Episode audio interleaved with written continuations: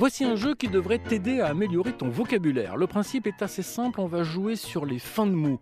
On l'appelle selon les pays le jeu du poème, le jeu des rimes, le jeu des semblables. Je t'explique. Un joueur choisit un mot. Une alouette. Très bien. À tour de rôle, les autres joueurs doivent trouver des mots qui se terminent donc en et, e, de t, e. C'est parti. Bronzette. Pas mal. Chouquette. Ok. C'est bon. Super. Et ainsi de suite. Le jeu peut durer longtemps puisque j'ai compté, il existe 754 mots dans la langue française qui se terminent en E, de T, E. Mais il peut aussi s'arrêter très vite ce jeu si un joueur ne parvient pas à poursuivre la série. Le gagnant est alors le dernier à avoir trouvé un mot. C'est lui qui en choisit un nouveau. Une banane. Et c'est reparti pour un tour. Une cabane. Tiens, à propos de cabane, j'ai une belle histoire pour toi qui figure dans la grande bibliothèque Albin Michel Jeunesse et dans le podcast Lis-moi une histoire. Voici tout ce qu'il faut pour une cabane, une histoire pour imaginer son abri perché de Carter Higgins et illustré par Emily Hughes. Ce qu'il faut pour une cabane, c'est avoir du temps pour lever les yeux et imaginer là-haut une maison faite de bois noueux, de rondins et d'écorce.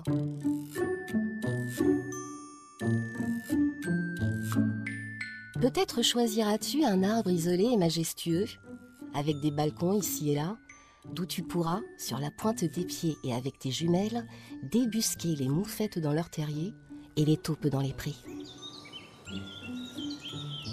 Si tu préfères que ton arbre ait des voisins, il te faudra de loin scruter la forêt pour reconnaître le tien. Est-ce mon abri que j'aperçois tout là-bas? Tu seras en tout cas bien protégé. Qu'il soit solitaire ou très entouré, ton arbre doit être grand pour te rapprocher du soleil.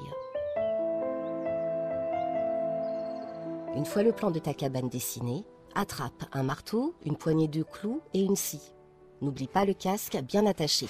Un peu de courage, quelques boulons. Voilà l'échelle dressée, les poteaux plantés et le plancher posé.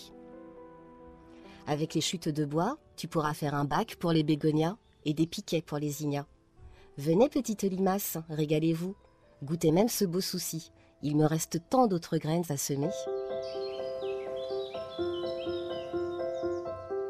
Il te faudra bien sûr une balançoire, ou peut-être juste une liane, une cordelette de sucre filé ou de sève tressée, de quoi grimper pour te prélasser sur une branche avant de redescendre.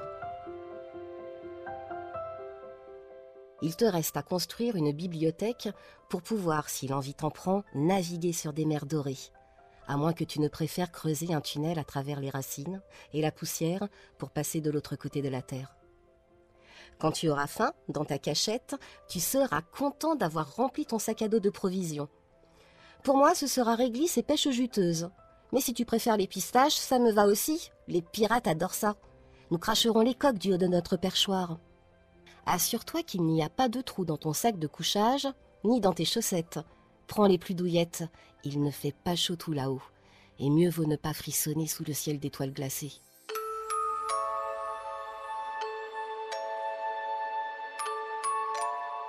Comme les étoiles jouent à cache-cache, tu auras besoin de ta lampe torche pour animer le ciel avec des ombres et des lumières.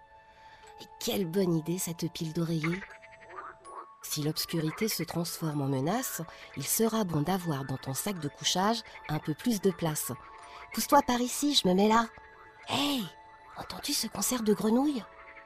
Comme il est bon d'avoir des amis intrépides et courageux, le cœur sur la main et le sourire généreux. Dans ta cabane, tu pourras raconter tes secrets, car le bruissement du vent qui les enveloppe et les protège t'assure, au plus profond de toi, qu'ils seront bien gardés. Et quand le temps des confidences sera passé, tu pourras, au grand bonheur des criquets, gazouiller et crier, regarder les oiseaux moqueurs s'envoler et écouter les chouettes ululer. Les bégonias, les secrets, la sève et les ombres. Ce qu'il faut pour une cabane, c'est avoir du temps et lever les yeux. Ainsi s'achève tout ce qu'il faut pour une cabane de Carter Higgins et Emily Hughes, paru aux éditions Albin Michel Jeunesse, élu par Sophie Gogibus, bibliothécaire jeunesse à la médiathèque Boris Vian de Tremblay en France. Vous pouvez retrouver ce podcast et tous les podcasts RTL sur l'application RTL et vos plateformes favorites. À bientôt pour une nouvelle histoire.